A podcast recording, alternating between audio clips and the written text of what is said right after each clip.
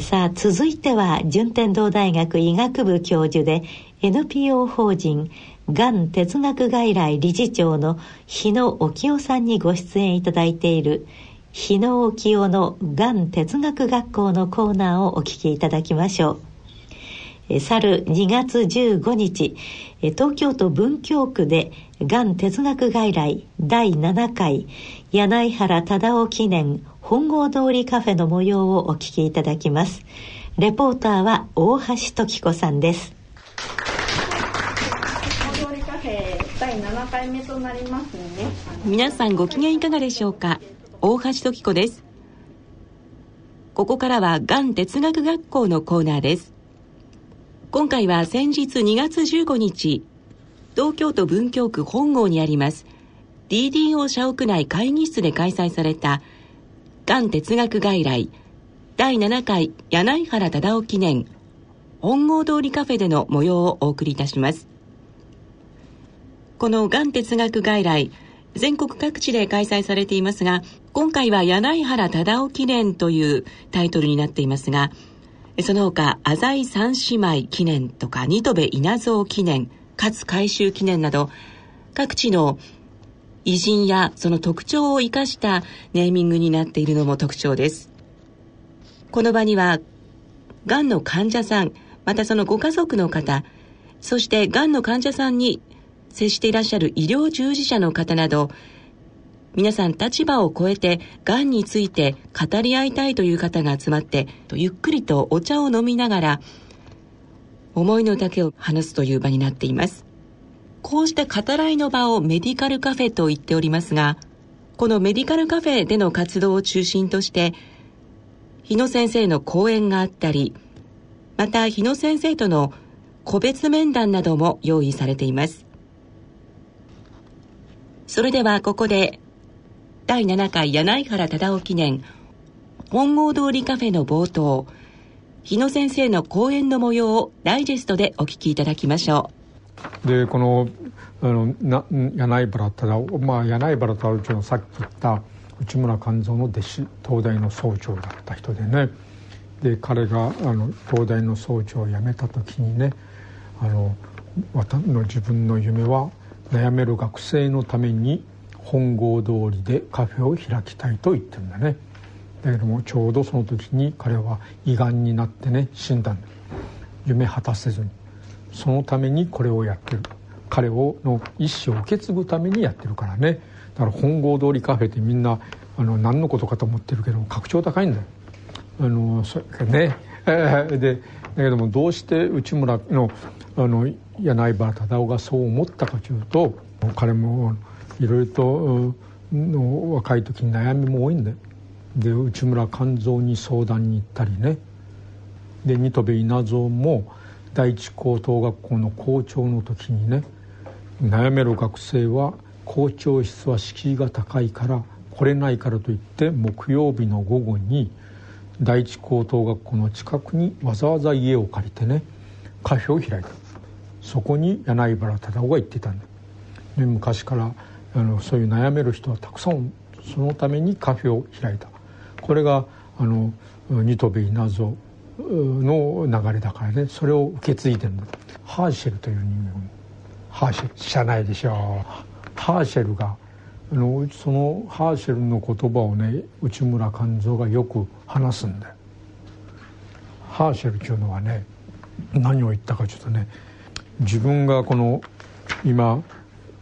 目に見ている生きている時に目に見ているあるでしょ。そういうものよりもね自分が亡くなる時には自分が今見ていることあることよりも少しでも良いものを残して去っていく。これがハーシェルだ。これが人生の目的だね。だから皆さんも何かがあっても今自分が目で見ているこの世の中を少しでも良くして去っていく。これがハーシェルだね。それをあの内村勘三なんかはよく言ってるね。だから皆さんもあのどんな境遇にかかわらず目の前の毎日の生活があるけどもそれを少しでもより良いものにしてこの世を去っていく自分の本業以外のことをいやこれをダブルメイジャーという。自分の衣食住のためにやる仕事と自分の生きがいを求めてやる。これをダブルメイジャーっていうんだね。病気になったりいろんなこと人生苦しい時にダブルメイジャーでやると何かがあってもねあの自分が時間を費やすものがあるじゃない。そうするとまた変わってきてね。で本来悩んでいることが少し優先順位が下がってね。で他のことをやってる間にこちらが治ってくるんだ、ね、だから人間関係とか職場の人間関係なんか長く続きしないんだよ。その人が悪口を言っても長く続きしないんですよ。ほっとけば。ほっといたら今度はこちらが良くなってこれがダブルメイジャーなんだ、ね、人間中の生命現象はダブルメイジャーなんだ生命現象は楕円形でね交感神経副交感神経がん遺伝子がん抑制遺伝子愛異なるものが共存しているのが生命現象だからね。みんな仲良しグループでやると同心になってがんになるからね。だから嫌な人間の存在を認めよう状態これがダブルメイジャー。人生は楕円形のごとくであると言った人誰か知ってる？おお確証高いね。内村勘三が言ってる人生は楕円形である。ね。だから同心円になってはダメってことなんだよこれが生命現象、ね、そういうことをねまあ彼たちは言っているねまあこういうことをねあのちょっとでもあのあの勉強するとねちょっと心が豊かになるんだよ。自分が犠牲になっても心が豊かになる。そうすると明日死んでもいいと思うんだよ人間は。ねこれが不思議だね。今まで自分のことだけ考えていたら生きることとか病気とかそういうのにいつも毎日一喜一憂してたのにねちょっと自分のことが無頓着になるとねちょっと変わってくるんだね。だから自分の命はどうでもよくなっちゃうんだよ。自分の命は大切であることは分かってるんだよ。しかし自分の命よりも大切なものがあるという視点がどれほど人間を豊かにするか。こういうことをね良しとする社会を作っていかないと。これが病気であっても病人でない。病気も単なる個性である。こういう社会を作っていかないとね。あのそういうことをね学ぶ場所がこのがん哲学会だから、まあ、そういうことでどうもありがとうございました。日野先生の講演を終えた後は参加者の間で自己紹介や治療体験などが話し合われます簡単でな自己紹介をしていただければと思います。えっ、と今ご紹介いただきましたラジオ日経の日野先生の番組がん哲学学校で進行役を務めさせていただいております大橋と申します。よろしくお願いいたします。先生と番組をさせていただいているんですけれども、実はあの先生とは番組以外のことで番組ができてきたと続いて主催者を代表して文京区を中心に在宅医療を展開している由井訪問看護ステーション所長の布川真代さんのお話をお聞きいただきましょう。まず、このカフェ開催のきっかけについてお話をいただきました。きっかけはあの訪問看護ステーションを立ち上げまして在宅の患者さんといろいろやり取りをさせていただく中でがんの患っている方ですとかあと、まあ、医療依存度の高い難病の方ですとか、まあ、そういう方とのの触れ合いもまず一つあったのとあとあの、まあ、医療とまた少し離れた場所あの現場で聞くお話っていうのはあの本当に本音が聞けますし通常医療機関とかでは聞けない話が本音を聞けるっていうのがありましたので、まあ、せっかくなので、まあ、あの本郷通りでそういったがん哲学外来を始めさせていただいてでいろんな意見を聞く中でそれを在宅に生かせればなっていうのを思って始めたのがまず一つです。で日野先生があのもちろんあのやったらどうですかっていうことですごい強く押してくださったのでまあ、それであの、まあ、ぜひじゃあやらせていただこうということであの看護師3名であのスタッフ始めましたけれどもあの積極的に始めさせていただいたっていう、まあ、そういった経緯がありますね。続いて参加者の特徴についてお話しいただきました。基本的にはあのご家族かもしくはご自身ががんに、まあ、何らかの関わりを持っている方ですが多いですあのテレビでちょっとあの放送されたのがたまたまこちらのカフェだったりしたのであのそれをご覧になられた方ですとかあとはあの家が近いので近くのカフェで気軽に立ち寄りたいなっていう方ですとか本当にさまざまな方が多いですかね。そして本郷通りカフェの開催プログラムをご紹介いただきました。まあ、一番本郷通りカフェでいいのがあの日野先生があの大学がお近くっていうのもあるので必ず日野先生が来られますのでまず初めに10分か15分ぐらいあのお話をいただいてでその後にカフェ形式で参加者の皆さんでざっくばらんにお話を進めて最後にファシリテーターのものがあの少しまとめをしまして今日はま各グループ何を話してるかっていうのをあのざっとあのお話しさせていただいてで最後にまた日野先生があの会を締めくくるという流れです。で日野先生はあのカフェの語り合いにはご参加されないんですけれどもその間にあのご希望のある方の個人面談をまあ、いつもですね3名から4名ほどですね個別の面談を別の個室で、えー、させていただいてます。こちらもあの希望があればですね当日でもその場でも受け付けてっていう形であの臨機応変にやってます、はい、参加者の皆さんの反応を伺いました。あのすごく印象に残っているのは最初すごくやっぱり悩まれてすごくうつむき加減で来られる方っていうのもやっぱりあのおられるんですけど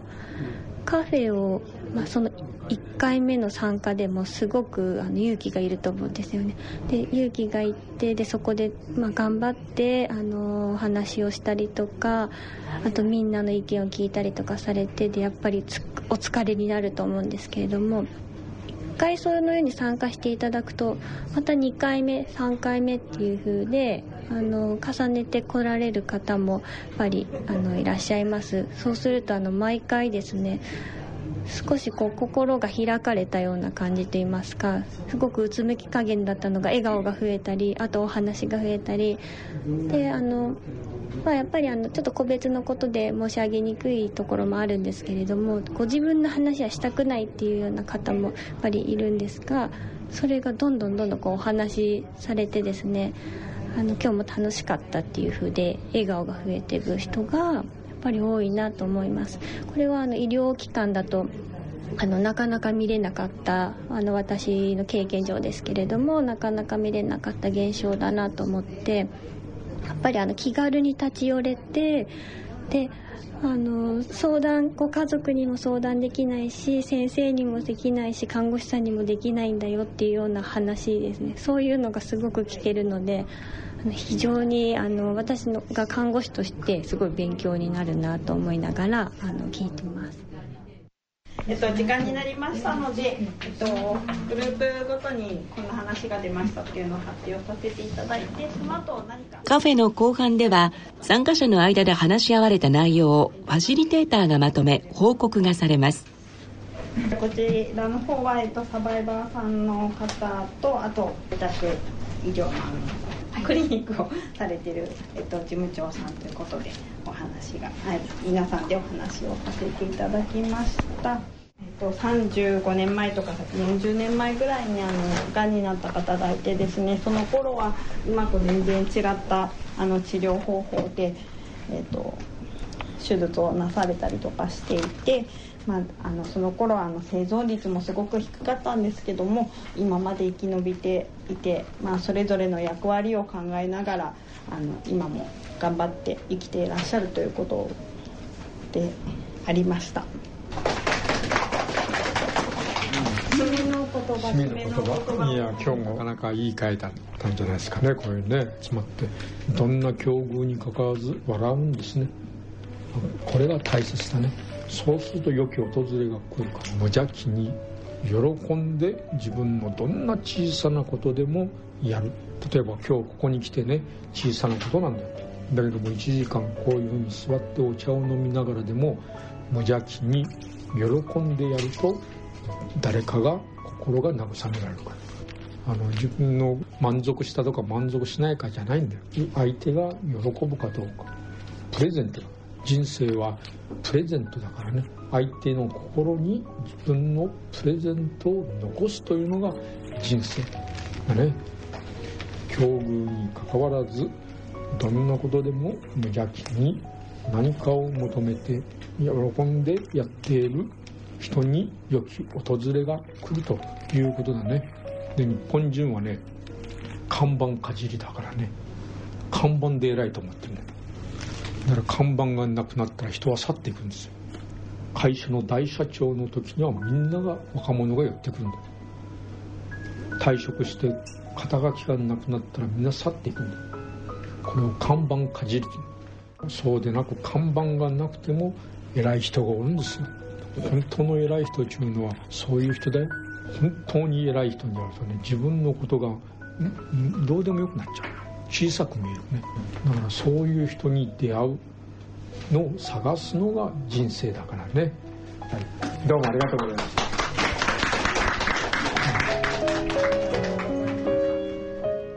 さてここでお知らせです。伊能清先生を囲んで定期的にラジオ日経のスタジオで開催しているこの番組コーナー。がん哲学学校のスタジオを見学しませんか？スタジオ見学ご希望の方は住所氏名をお書き添えの上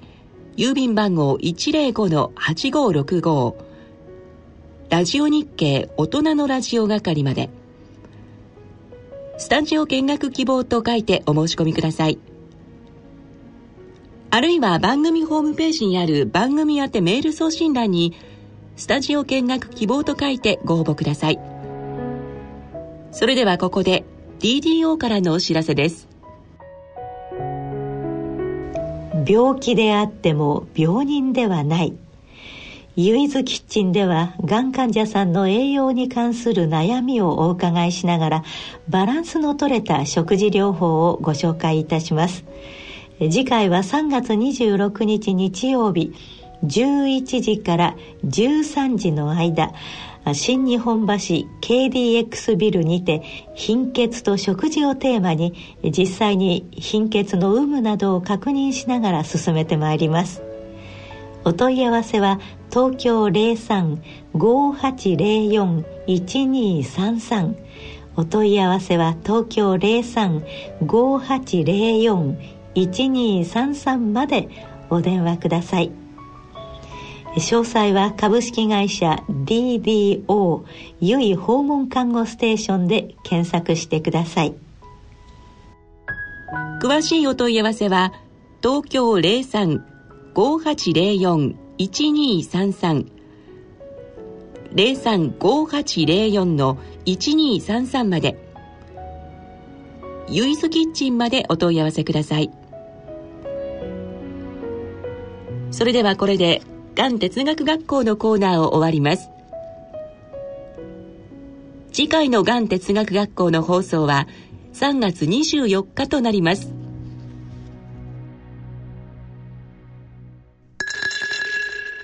野村ちょっと気になるお金の話。今回は老後の生活費です。お父さんお疲れ様でした。お母さんこそ大変だったね。娘の信子の結婚式も終わり一段落ですね。そうだね。これからは二人で気ままな老後生活。一体どれぐらいのお金が必要なのかな？私も気になっていましてね。生命保険文化センターの平成25年度生活保障に関する調査によると老後2人で必要な最低生活費は平均で月額22万円。ゆとりある暮らしのためには平均で月額35万4千円が必要らしいよ。2人で生活するには結構お金がいるんだね。2人で？これからは私一人で生活していきたいわ。お金に関するご相談は、お近くの野村証券へどうぞ。それ野村に来て大人のための大人のラジオ。大人のラジオ。そろそろお時間となってまいりました。今日の番組はいかがでしたでしょうか？番組では皆様からのご意見ご感想をお待ちしております。宛先を申し上げましょう。郵便の方は郵便番号105-8565ラジオ日経大人のラジオ係郵便番号105-8565ラジオ日経大人のラジオ係まで。また番組ホームページにございます番組宛てメール送信欄より送信ください。それではお時間となってまいりました。今回のご案内は私大宮時子でした。大人のための大人のラジオこの番組は野村証券ほか各社の提供でお送りしました。